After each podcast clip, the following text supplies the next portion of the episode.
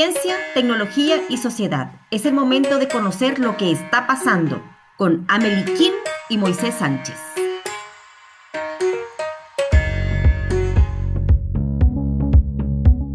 Hola, hola, ¿cómo están? Bienvenidos, bienvenidas a un nuevo episodio de Está pasando. Este es el espacio para conversar y reflexionar sobre los alcances y los impactos de las tecnologías y de la ciencia en nuestras vidas. Yo soy Amelie y me encuentro acá con Moisés Sánchez. Hola Moisés, ¿cómo estás? Muy bien, Amelie, ¿cómo estás tú? Muy bien, muchas gracias. Moisés, hoy vamos a conversar de algo que puede sonar un poco abstracto para algunas personas y en realidad algo muy concreto. Eh, sin duda es parte de nuestras vidas diarias, aunque no siempre lo, lo ponemos, eh, digamos, eh, eh, concientizar, estos son los algoritmos. Y para hablar de ellos, tenemos el tremendo gusto de recibir a Jocelyn Simmons.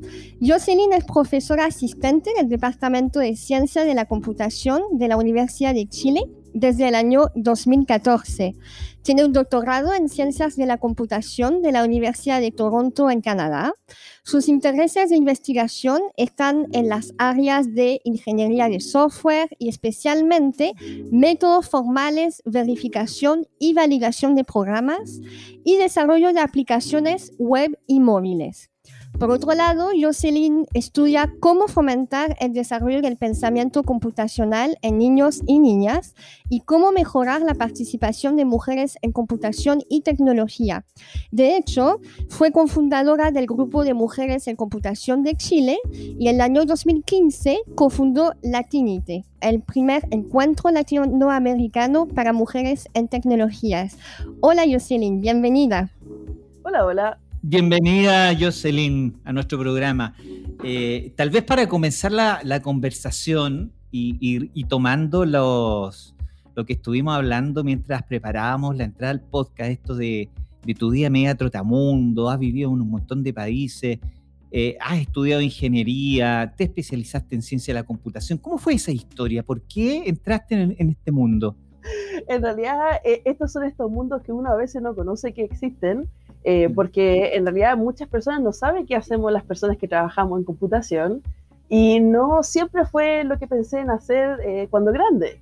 Eh, de hecho, yo cuando tenía que elegir carrera para estudiar en la universidad, decidí estudiar ingeniería civil química, porque conocía la química del colegio, era algo que me interesaba. Llegué a la universidad, estudié en la Universidad de Chile también, y eh, básicamente ahí me doy cuenta de que existe la programación y que en realidad esto me apasiona mucho más que la química y que es una carrera, que en realidad existe software, que, que en realidad nos controla un poco la vida hoy en día con la cantidad de dispositivos que hay.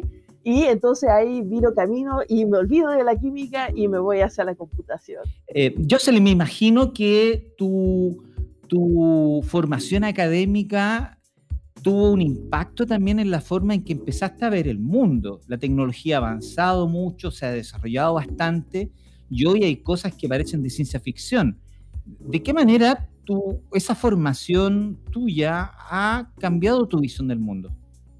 O sea, eh, uno realmente eh, ve después todas las cosas con las herramientas que uno tiene y realmente pensando en un área como tecnología que ha cambiado tanto, o sea, piensen que mi primer computador eh, no tenía disco duro, eh, tenían estos, estos floppies grandes que uno metía y que entonces había que estar cambiando floppy porque eso tenía menos de un megabyte de datos. O sea, y hoy en día pensamos que tenemos dispositivos como estos que en realidad eh, ya es mucho más poderoso que mi primer computador. Entonces, las cosas que podemos hacer hoy en día con tecnología han cambiado un montón y a lo mejor problemas que nosotros antes no pensábamos en resolver usando la computación, hoy día sí estamos tratando de resolverlos con la computación, porque algo que a lo mejor no es tan claro para todo el mundo es que en realidad no todos los problemas podemos resolverlos con la computación y por un tema de cuánto tiempo tomaría tratar de resolver eh, ciertas clases de problemas. Entonces, hoy en día, eh, por ejemplo, usando algoritmos un poco más avanzados, por ejemplo, como aprendizaje de máquinas, sí podemos abordar problemas que antes no podíamos abordar. Jocelyn, tú estás hablando de la resolución de problemas, eventualmente con la computación o sin la computación. Vamos a volver a esto eh, pensando un poquito en, la relación entre humanos y máquinas, pero antes de entrar a este tema, te quiero preguntar lo básico, que no es tan básico para nosotros. ¿Qué son los algoritmos y cómo se entrenan?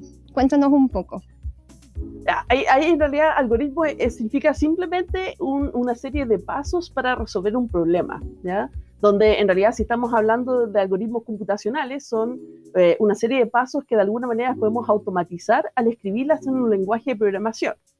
Entonces eso es lo que significa algoritmo, el concepto de algoritmo.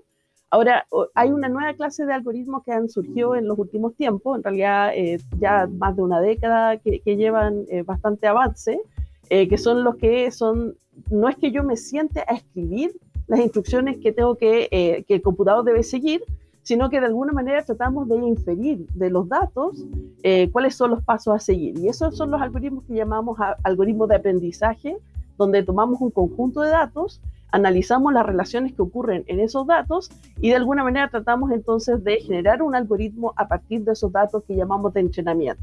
¿ya? Entonces, estos algoritmos eh, de aprendizaje se construyen en base a información, ¿cierto? Y em, nos puedes contar un poquito más justamente de dónde viene esta información, cómo se alimentan estos algoritmos. Mira, en realidad depende del problema que ustedes quieren resolver. O sea, por ejemplo, hoy en día hay, por ejemplo, eh, en Chile nosotros un, un, tipo de datos que tenemos en abundancia son los datos astronómicos, que, básicamente tenemos un montón de telescopios apuntando al cielo y, y pidiendo datos. Entonces, por ejemplo, hay colegas de, de, míos de la Facultad de Ciencias Físicas y Matemáticas que estudian, por ejemplo, eh, toman estos datos de los telescopios y tratan de, por ejemplo, identificar eh, galaxias eh, y otros eventos, eh, simplemente tratando de hacer un análisis de aprendizaje de que, bueno, si una galaxia se ve de esta forma en los datos, donde pensemos que estos son datos, por ejemplo, de, de ondas radiales o de, lo que sea que colecta el telescopio, entonces, ¿cómo puedo detectar otros objetos similares con similares características en base a los que ya conozco? Yo, tomando esa, esa misma idea, Tú mencionas de que los, datos eh, eh, son, en el fondo, como, por decirlo así, la comida de, este, de esta maquinita que es un algoritmo y que te tira un resultado, te da un resultado que es un proceso eh, o alguna información. pero me imagino que hay problemáticas o temas donde es mucho más sensible esa información de la cual se nutren los algoritmos por ejemplo, eh, los estados tienen que entregar subsidios, beneficios, eh, las empresas tienen que contratar su personal y tal vez eh, la información que usen pueda ser sensible y eso requeriría tal vez mecanismos de seguridad, de protección de, de privacidad. ¿Cómo trabajan eso desde el área que tú desarrollas? Ese es un punto muy importante. Y, bueno, igual quiero corregir un poco la analogía, porque está bien, es el input de la entrada de estos algoritmos, pero a diferencia de la comida no se consume, no, no se acaba. O sea, puedo reutilizar esos datos para otros otros algoritmos, otros análisis, puedo cruzarlos con otra información y hacer otras cosas. Entonces, eh, eh, por eso no es, no es, tan, eh, es, la entrada, pero no, no se consume como la comida. Eh, y, como dices tú, efectivamente hay datos que son sensibles. O sea, piensen, por ejemplo, el, caso más típico dentro de, nuestro país, en Chile en este caso estoy hablando, eh, que, por ejemplo, nosotros tenemos un, número identificador de las personas.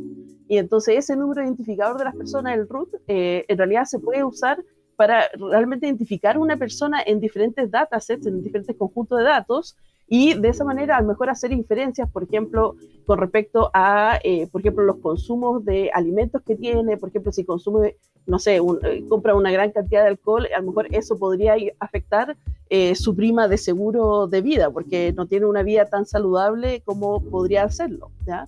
Entonces hay que tener mucho cuidado con el tipo de inferencias que se pueden hacer, especialmente al juntar datos, por ejemplo, que parecen ser completamente distintos, por ejemplo, datos de la salud de la persona, de, por ejemplo, datos que tiene la ISAPRE, que tiene la clínica, con datos de consumo de, por ejemplo, eh, de alimentos, de, de, cómo conduce, si tiene o no tiene auto, etcétera. Así que, en realidad, eh, uno, uno como consumidor, uno como usuario de todas estas cosas, a veces como que eh, ni yo que trabajo en estas cosas sé dónde están mis datos, quién los tiene eh, y qué tipo de información puede deducir eh, a partir de mis datos. Y eso es peligroso.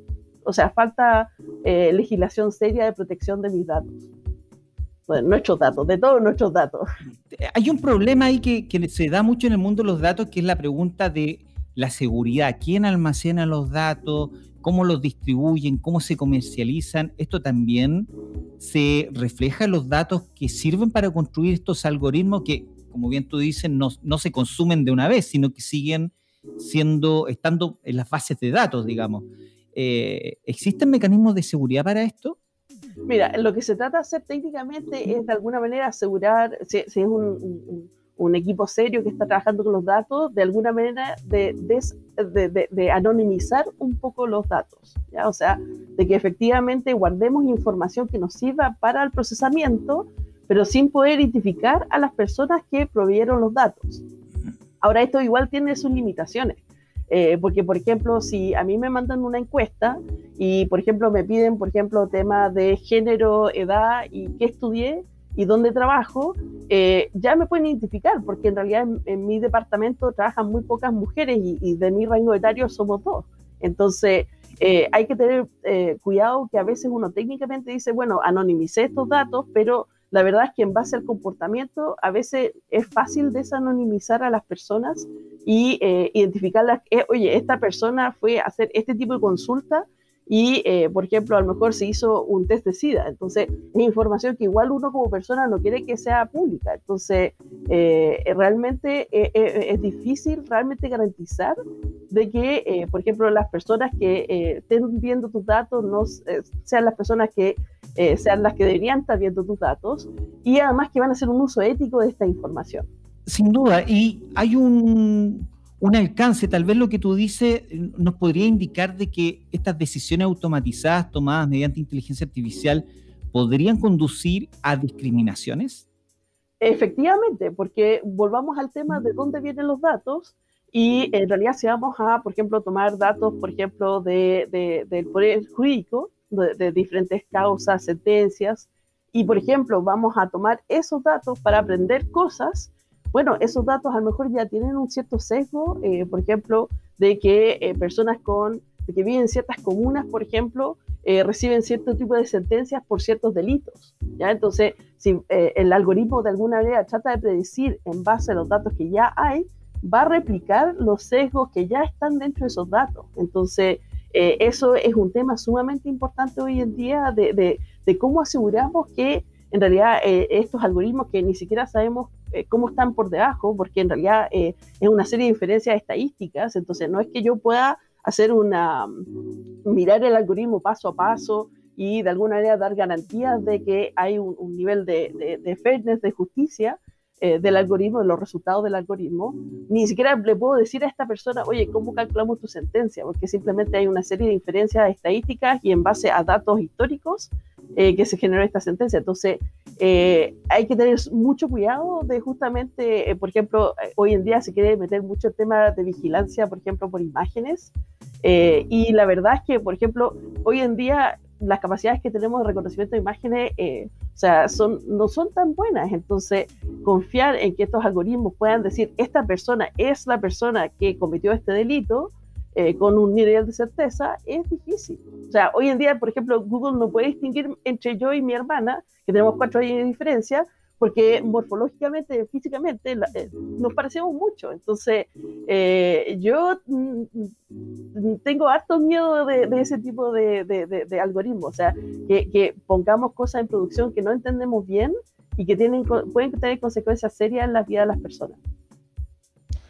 Es muy interesante, Jocelyn, porque tú eres eh, de las personas que lo entienden técnicamente, eh, que están desarrollando eh, algoritmos y trabajando con ellos, y tú ya estás hablando de, de, que no estás confiando, ¿no? Entonces, justamente hablando de confianza, yo te quiero llevar a una conversación callejera que tiene que ver con el el consentimiento pasivo que nosotras las personas estamos dando a la tecnología que tenemos entre las manos, a nuestro celular, nuestro computador, eh, y a esta idea de que los algoritmos al final están pensando en nuestro lugar. ¿No? Que los hemos dejado pensar por nosotros, ya sea para resolver un problema o para realizar tareas que muchas veces están asociadas inicialmente a nuestra entre comillas, esencia humana, por ejemplo, la posibilidad de crear, ¿no? La creatividad humana. Entonces, tú hablabas justamente de esta confianza extrema y te quiero preguntar más específicamente, desde tu punto de vista como profesional en ciencia de la computación, ¿qué peligros conlleva esta confianza extrema que depositamos en los algoritmos? Eh, efectivamente, como dices tú, o sea, eh, ¿por qué usamos estos algoritmos? Porque nos simplifican la vida, ¿ya? O sea, piensen, por ejemplo, eh, hoy en día yo creo que nadie usa un correo electrónico sin tener algún tipo de eh, filtración de spam, ¿ya? Porque en realidad si uno se pusiera a mirar todos los correos que llegan, llegan muchos correos y ahí es justamente una situación donde, por ejemplo, aprendizaje de máquinas ha ayudado a, a clasificar qué es spam y qué no es spam no, no solamente en base a mis correos, sino que a los correos que le llega al resto de la gente. Pero para poder hacer eso hay que mirar a lo mejor el contenido de los correos. Entonces ahí de nuevo entramos en esta frontera de cuánta información tienen estos algoritmos y para qué se usa la información. O sea, tengo que empezar yo como usuario a ver si confío o no confío en cómo se va a hacer el uso de mis datos. Entonces, eh, en el caso de spam, bueno, si algo no queda clasificado como spam y era spam, bueno, no importa, es algo que yo puedo eliminar como usuario directamente en la casilla de correo, pero vamos, por ejemplo, hoy en día a, por ejemplo, aplicaciones como la que quiere lanzar Google, por ejemplo, para tomarse fotos de lunares y en base a eso decir si, por ejemplo, deberías ir o no al médico eh, para, para, o sea, en realidad ellos te dicen eh, claramente en, en la documentación de que esto no reemplaza una consulta médica, pero la verdad es que sabemos que los usuarios no siempre hacen caso de esas recomendaciones, entonces te pone a ti, al, equipo de desarrollo, en esa posición. O sea, si, ¿qué, ¿cuáles son las consecuencias de que si mi herramienta se usa mal? Entonces, en este caso, si, por ejemplo, una persona se toma foto de un lunar y eh, mi herramienta le dice, ¿sabes qué? Eh, en realidad no es, no, no, no, no te preocupes, no, no es preocupante eh, el, el, el, lunar que te, que te salió y esta persona decide no consultar y después esto termina siendo melanoma, o sea, ¿quién es el responsable de eso? Aunque nosotros le digamos al usuario, no, esta no es una herramienta de diagnóstico, usted igual debe consultar con un médico, nosotros sabemos que las personas no lo van a hacer. Entonces, eh, eh, yo, eh, en ese caso, hablamos de los famosos, los, los falsos negativos donde en realidad el algoritmo dice, sabes que esto no es cáncer o esto eh, no es spam o esto no tienes diabetes o no estás embarazada, eh, cuando la verdad eh, sí se cumple alguna de estas condiciones y lo que uno trata de hacer es entrenar los algoritmos para reducir muchas veces esos falsos negativos, ¿ya? porque pueden tener consecuencias serias, pero más allá de la tasa de identificación de los falsos negativos, igual hay que ponerse en el lugar de ¿qué va a pasar si mis usuarios hacen caso a mi herramienta y mi herramienta se equivocó? Entonces, eh, no, es una discusión menor. Eh, volviendo al tema de la discriminación, eh, tal vez uno podría pensar que para evitar que estos algoritmos tengan un resultado discriminador, tendría, tendrían que hacerlo personas que estén entrenadas en la diversidad, por ejemplo, eh, hay algunos estudios que dicen por ahí que eh, la mayor parte de las decisiones automatizadas están basadas en estándares que reflejan eh, un criterio de un hombre blanco, anglosajón y de ciertas características. por ejemplo, si estos algoritmos fueran elaborados y construidos por mujeres, ¿esto cambiaría necesariamente? O sea, Ah, puede que sí, puede que no. O sea, hay mujeres y hay mujeres. O sea, no, no, no, no caer en el argumento de que porque no lo ha hecho una mujer no se ha hecho bien. Pero efectivamente, o sea, durante el último año ha habido bastante controversia, eh, porque justamente empresas, por ejemplo, como Facebook y Google, tienen una área de, de análisis de, de, ético del uso de, inteligencia artificial, eh, pero, por ejemplo, uno ve los reportajes que, por ejemplo, Facebook, en realidad ese comité no tiene mucho poder en qué tipo de problemas estudia Y sabemos que, por ejemplo, han habido problemas éticos serios con el uso de datos, por ejemplo, de Facebook, donde eh, en realidad, por ejemplo, hacían diferentes alteraciones al orden que aparecen las noticias para ver cómo esto afectaba el, estado de ánimo de su usuario. O sea, eso, eh, eso ya eh, no sé si hay muchos comités de ética que te aceptan ese tipo de experimentos. Eh, y también eh, hoy en día, no sé si han visto todo el caso de, del, equipo de, Google de AI, de, Ethics in AI, eh, la Timnit Gebru, que por, ejemplo la, echaron. Entonces, vemos que en realidad estas empresas que tienen acceso a grandes volúmenes de nuestros datos, vemos que es preocupante lo que hacen con respecto a sus propios comités de ética. Entonces, eh, no, de nuevo, esto no me da una sensación de mucha confianza en, qué van a hacer a futuro con los datos, porque eh, básicamente están, eh, nos están mostrando muy bien qué es lo que están analizando y cuando tienen grupos que lo están analizando, de, por ejemplo, proponer formas de evaluar, por ejemplo, el uso que se le está dando a los datos, si estos datos efectivamente están discriminando o no, vemos que estos grupos eh, terminan siendo echados eh, o desarmados dentro de la misma empresa. Entonces, eh, yo creo que este va a ser uno de los ítems de, los temas a, estar con ojo en la próxima década. de alguna forma, lo que tú dices plantea un, escenario que, dicho en, en, palabras sencillas, es, es como decir, en las consecuencias discriminatorias de un algoritmo no dependen entonces de quién los haga necesariamente, porque adquieren cierta independencia al final del día. Entonces, esto nos podría llevar, si uno se pone un poco conspirativo, a un escenario medio apocalíptico, donde eh, las máquinas o las computadoras van a empezar a tomar el control de todo y poco a poco la influencia humana de esta toma de decisiones va a ser mínima. ¿Nos acercamos a un escenario así o, o eso ya entra en un terreno muy conspirativo? O sea, e-, es, un poco conspirativo, porque a fin de cuentas igual somos muchos humanos y, pero lo que sí uno ve que, por ejemplo, eh, en este momento, no sé si se han fijado que muchas de las páginas de retail eh, usan, por ejemplo, chatbots. Y eso, de nuevo, es otra aplicación de aprendizaje de máquina en base al comportamiento de los usuarios. Eh, pero ya cuando uno hace un uso indiscriminado de, eso, de esos algoritmos o, o, o como que cede toda esa responsabilidad a un algoritmo, eh, si te fijas, por ejemplo, eh, ya es muy difícil encontrar a una persona en un ejecutivo que te pueda responder dudas, por ejemplo, oye, se me cayó el servicio de internet, habla con este chatbot. Y el chatbot te da unas opciones bien limitadas y, bueno, y ninguna de estas opciones calza con mi problema. Ah, entonces, ¿con quién hablo? Entonces, eh, hay muchas veces las, empresas por, por, el tema económico eh, tienen la tentación de dejar fuera a los humanos y la verdad es que nunca podemos dejar fuera a los humanos porque eh, la verdad es que nosotros en la computación las máquinas tienen espacio finito, tenemos que elegir cómo abstraer, qué información necesitamos para poder hacer nuestros algoritmos, pero a fin de cuentas es eso, es una abstracción, es información que nosotros consideramos al construir estas cosas que es relevante pero pueden quedar fuera, por ejemplo, casos bordes que a lo mejor no consideramos porque no, como, a lo mejor el equipo no es tan diverso, eh, entonces son situaciones que ni siquiera se imagina que pueden ocurrir.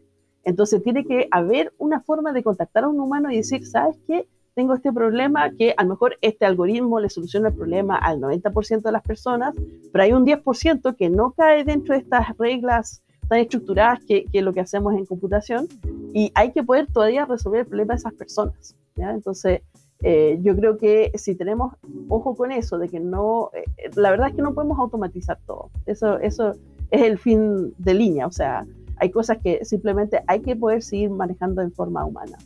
Jocelyn, ¿cómo trabajas tú precisamente por los riesgos que estás mencionando? ¿Cómo estás trabajando para precisamente dejar el humano, eh, el aspecto humano en, en, tu en, los desarrollos que realizas? ¿De, qué manera? ¿Cómo lo conversas? ¿Lo trabajas colectivamente con otro grupo? ¿Cuál es la reflexión que desarrollas para poder evitar eh, al máximo este tipo de riesgos que mencionas?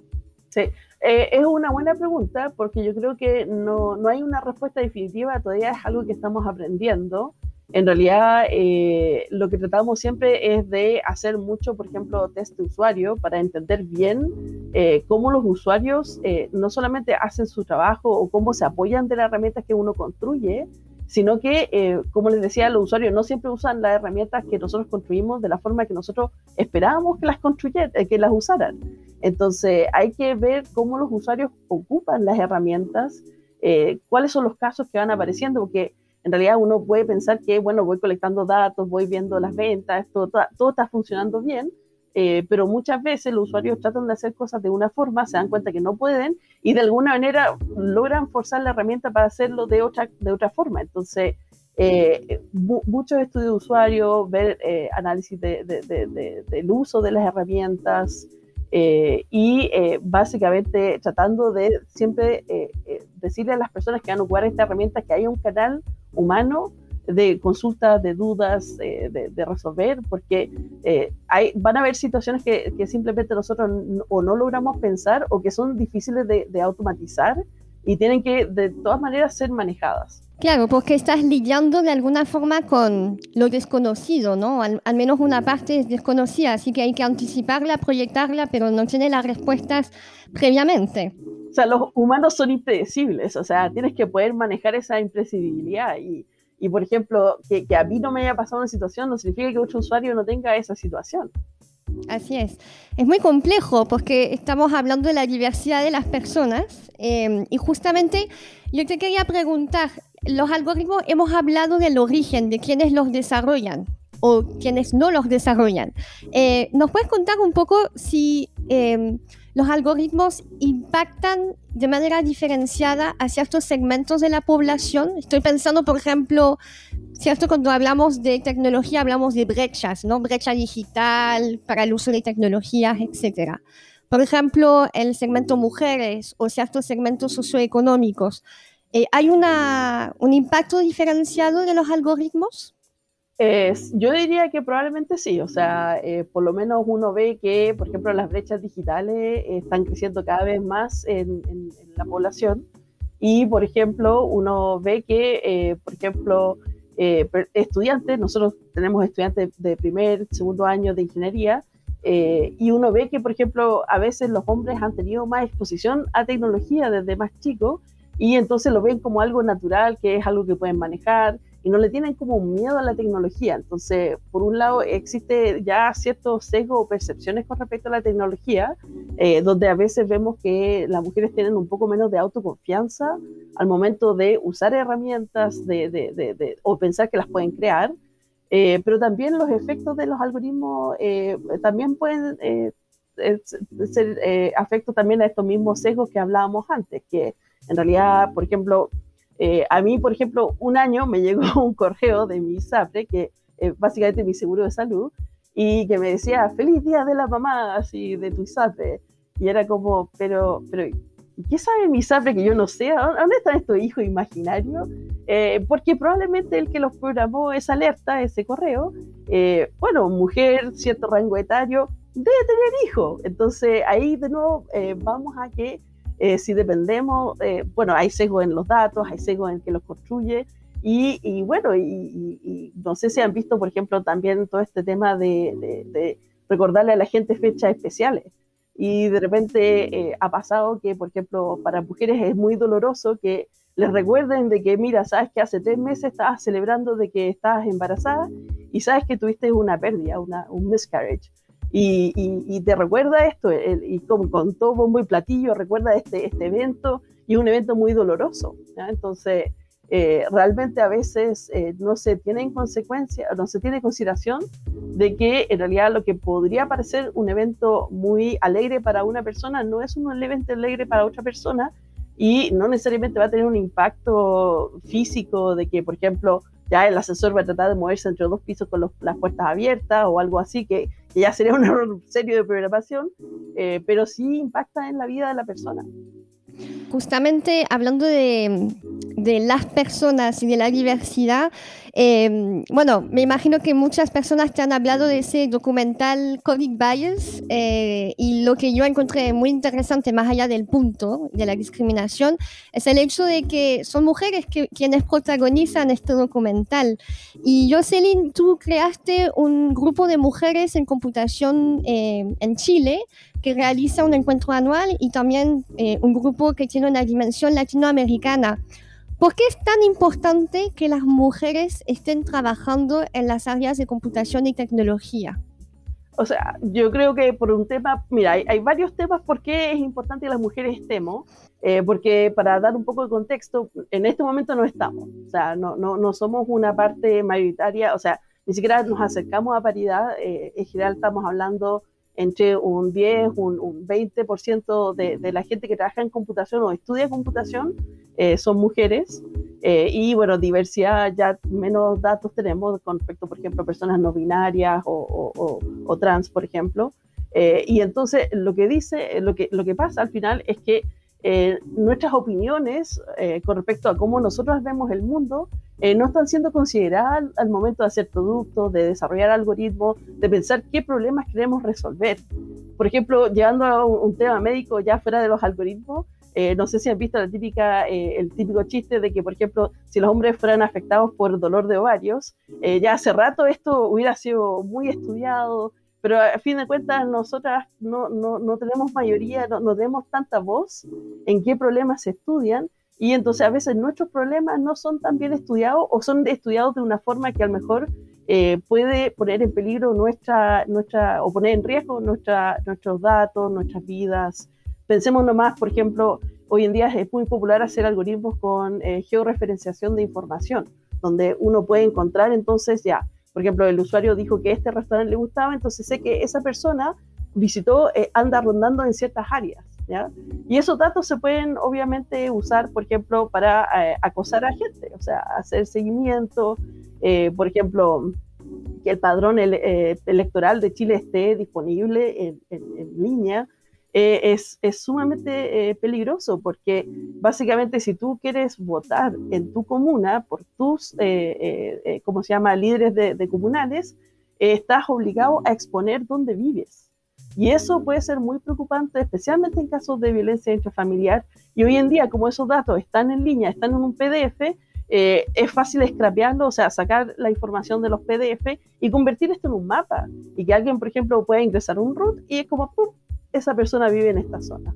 Entonces, eh, esas son las tipos de cosas que, por ejemplo, eh, yo creo que muchas veces no son tan obvias para un hombre porque no ha tenido que lidiar con estas situaciones de acoso que nosotras sí hemos tenido que lidiar con, o que hay problemas que a nosotras nos interesan, eh, que simplemente para ellos no es tema. Por ejemplo, el tema de, de los periodos, de el tema del embarazo, la maternidad, que no son temas directamente para ellos, porque muchas veces el tema del cuidado recae en nosotras. Entonces, eh, yo creo que por eso eh, es tan importante esto de, y por qué hemos tomado muchas personas el tema, de hecho, tengo una reunión más adelante porque estamos tratando de, formar más grupos, más lazos de mujeres para mostrar que estamos, eh, porque muchas veces, de la misma forma que yo llegué a la computación sin saber qué era y por qué era importante y que esto realmente podía ser una carrera, y poder tener un impacto en el mundo, eh, queremos mostrarle entonces a las generaciones más jóvenes de que realmente hay mujeres en computación que van a tener un lugar valioso eh, donde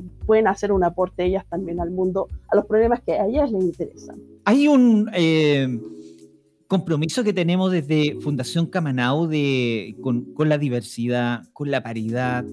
y también con la diversidad regional, porque también pasa de que esto de la el mundo de la ciencia y la tecnología a veces se concentra mucho en lo que es eh, hemisferio norte, el mundo anglosajón, eh, y veo que tu trabajo de, difusión en, Latinoamérica te ha llevado a lugares como Costa Rica, por ejemplo, en el año 2019, a hacer un gran encuentro allá. Eh, ¿Cómo ves tú la realidad de Latinoamérica respecto del mundo anglosajón en términos de desarrollo científico y tecnológico? ¿Cuáles son los desafíos que vienen para adelante? Yo creo que el principal desafío, porque las personas que hay acá en, Chile y en otros países, o sea, capacitados científicamente para hacer este tipo de investigación, estamos. El problema es que lidiamos con eh, muchos menores niveles de financiamiento que, eh, que, por ejemplo, nuestros colegas del norte. Entonces, piensa que, por ejemplo, aquí armar un equipo de investigación, financiarlo, por ejemplo, eh, de manera más o menos temeraria un par de años, que después hay que eh, postular de nuevo un fondo, eh, es muy difícil darle continuidad a, un, laboratorio cuando, por ejemplo, en el inferior norte eh, la ciencia está mucho mejor financiada y, por ejemplo, dentro de un año ya pueden levantar bastante capital y pueden armar un equipo de 10, 15 personas cuando uno trabaja, por ejemplo, dos, tres personas en un problema. Entonces, eh, básicamente nos quedamos rápidamente fuera de la carrera o tenemos que hacer un esfuerzo sobrehumano o eh, para, para, tratar de realmente mantenernos al par. No significa que no estemos al, al par de, de, de, nuestros colegas, o sea, de hecho, eh, yo creo que muchos de mis colegas, eh, no solamente de la Universidad de Chile, sino que de otras universidades durante, en todo el país, también publican en conferencias internacionales, tenemos nuestros grupitos, vamos haciéndonos conocidos y todo el tema, pero haciendo mucho mayor esfuerzo que los colegas del norte. Entonces, yo creo que el tema de financiamiento es, sumamente importante, es una discusión que hay que revisitar. Y bueno, no solamente financiamiento a, la ciencia, sino que el tema de educación, si al final el, todo recae en el tema de la educación, porque en realidad eh, también quieres que, eh, eh, no solamente este conocimiento quede con, con, nosotros aquí en la universidad y los que educamos en la universidad, sino que en realidad necesitamos que toda la población entienda de qué se trata, por ejemplo, eh, este universo digital, que, que, están obligados a participar en él, pero como no tienen la formación en, en, todo lo que es tecnologías, eh, muchas veces lo ven con ciertas aprensiones o cierto susto de participar. O sea, uno lo ve hoy día, por ejemplo, con, con, sitios, por ejemplo, como la clave única, que en realidad hay mucha gente que dice, oh, no, no, sácamela tú porque yo no entiendo esto. Y la verdad es que el, el mundo va a seguir avanzando en esa dirección y, y tenemos que eh, ver cómo metemos estos temas desde más chicos eh, en, los colegios, porque la verdad es que eh, esto es hacia dónde va la ola. Estás tocando temas muy importantes. Lo primero es el presupuesto en ciencia, que a nivel nacional todavía sigue bastante bajo, un porcentaje muy mínimo del PIB, ¿cierto? Eh, también tiene que ver con la adversión al riesgo, que puede ser también una, no sé, tú me vas a decir, quizás una característica más cultural, eventualmente, o más institucional, porque vemos en países como Estados Unidos, Alemania, donde se toman grandes apuestas y se dice, vamos a invertir tanta plata para poder avanzar en estas áreas sin necesariamente tener a priori las condiciones para poder eh, avanzar, pero se crean estas condiciones en el camino. Pero, yo creo que ahí no, no es tanta adversidad al, al, cambio o a lo novedoso. Yo creo que como la torta es más pequeña, entonces no te puedes dar el lujo de perder un pedazo grande de esa torta. Entonces no, te, no, puedes, no, no, tienes el lujo de, de, tomar un riesgo. O sea, uno lo ve, por ejemplo, con el famoso tema de emprendimiento, que, por ejemplo, dicen, no, que uno tiene que emprender, que tiene que tratar de hacer un negocio. Eh, y que en realidad, ¿por qué los estudiantes hoy en día no eligen emprender? Bueno, porque no tienen seguridad económica. Entonces, realmente, por ejemplo, ser hoy en día emprendedor es porque tienes un colchón económico, un, una espalda financieras en las cuales recaer si, por ejemplo, tu emprendimiento no funciona, porque muchas veces uno, la primera idea, la segunda idea, todas parecen excelentes ideas, pero a lo mejor es la idea 50 la que resulta como un negocio. Entonces, y, en realidad para desarrollar estas, estas ideas hay que pagarle a personas para que programen, para que testen, eh, para que hagan estudios de mercado, porque esto no es solamente computación, diseño gráfico hoy en día también es muy importante. Entonces, si tú no tienes de nuevo el tema económico de respaldo para poder hacer esto, eh, obviamente que vas a ser más adverso al riesgo. Claro, hay que tener más margen económico y este no está disponible todavía. Tú hablaste también de eh, un poco la, la aversión o, el, o, ciertos miedos de las personas. Eh, en, desde tu perspectiva, eh, ¿qué faltaría para que haya mayor conciencia de todos los asuntos que acabamos de conversar? Porque al final es un poco el propósito de este podcast también, de, compartir con las personas eh, temas que no necesariamente están siendo discutidos entre, entre, entre todos y todas. Así que desde tu perspectiva, ¿cómo lo trabajarías? ¿Cómo, cómo lo estás haciendo? O sea, hay, hay, que abordar por lo menos dos ejes. ¿ya? Por ejemplo, ya están las personas que están en cierta edad adulta y que no tienen costumbre de usar eh, un computador para hacer cierto tipo de tareas y convencerlos de que al final el computador es una máquina tonta. O sea, el computador no va a hacer nada de que tú no le pidas que haga.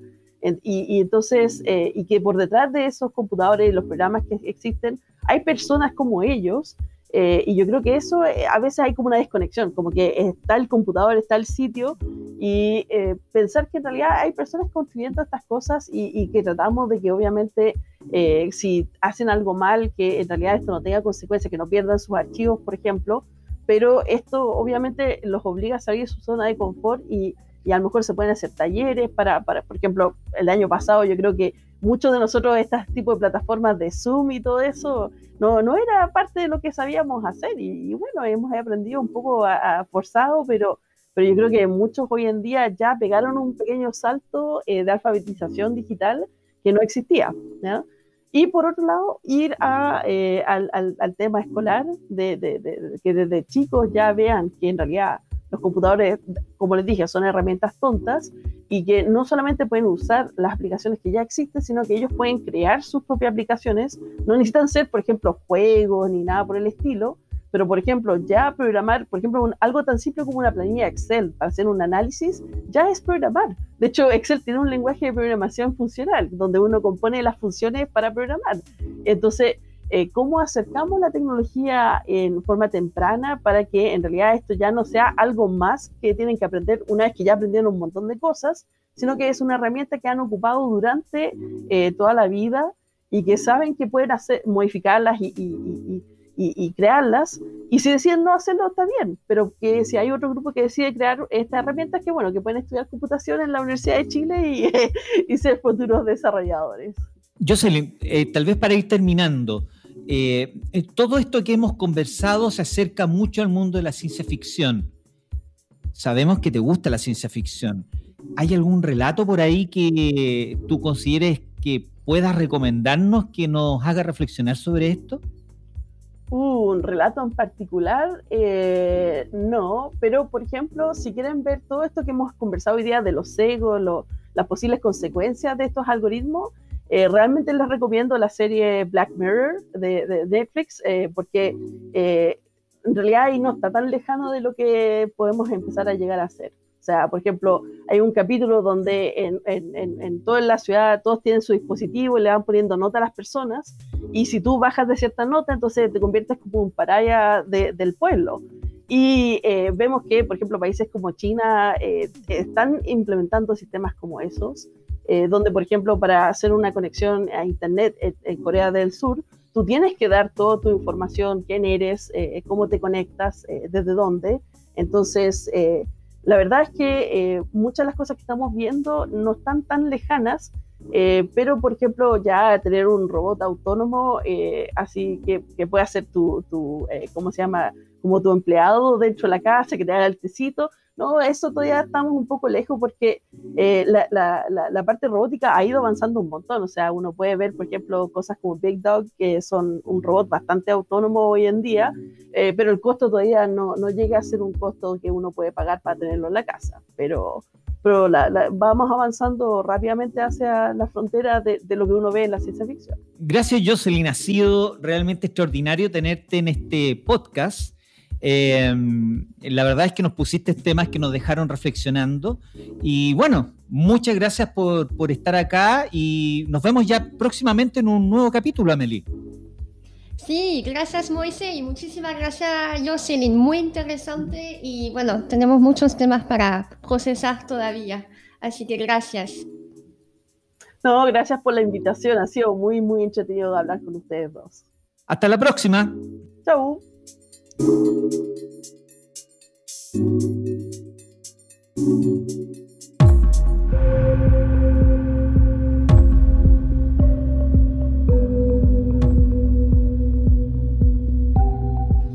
Detente, Dave. Detente, por favor. Dave, detente. ¿Puedes parar? Así le rogaba Hal la supercomputadora encargada de controlar las funciones de la nave espacial Discovery, al astronauta Dave Bowman. En una de las secuencias más estremecedoras de la película 2001, Una Odisea en el Espacio, de Stanley Kubrick. Bowman está desconectando meticulosamente los circuitos de memoria que controlan el cerebro artificial de Hal porque esta máquina había decidido exterminar a todos los humanos de la tripulación para continuar la misión solo. Hal es una de las primeras representaciones en la cultura popular de una computadora que aprende a partir de los datos que se le proporcionan. El primer indicio de que un algoritmo puede volverse creativo, imitando el pensamiento humano. Ha sido programado para cumplir sin contemplaciones los objetivos para los que fue creado, motivo por el cual decide eliminar a quienes considera que titubean ante el cumplimiento de estos, a los humanos. ¿Qué tan lejos nos encontramos como especie de que nuestras computadoras nos consideren mecanismos fallidos? ¿Cuál es el potencial cognitivo de las máquinas? ¿Está pasando? Somos parte de Fundación Camanau, donde usamos las herramientas del mundo de las humanidades y el derecho para comprender el cambio tecnológico en nuestras vidas. Para profundizar sobre estos temas que tratamos en este podcast, síguenos en nuestras redes sociales. Facebook, Twitter, Instagram, LinkedIn, YouTube y Spotify donde encontrarás el resto de nuestros capítulos. O bien visita nuestra página web camanau.org.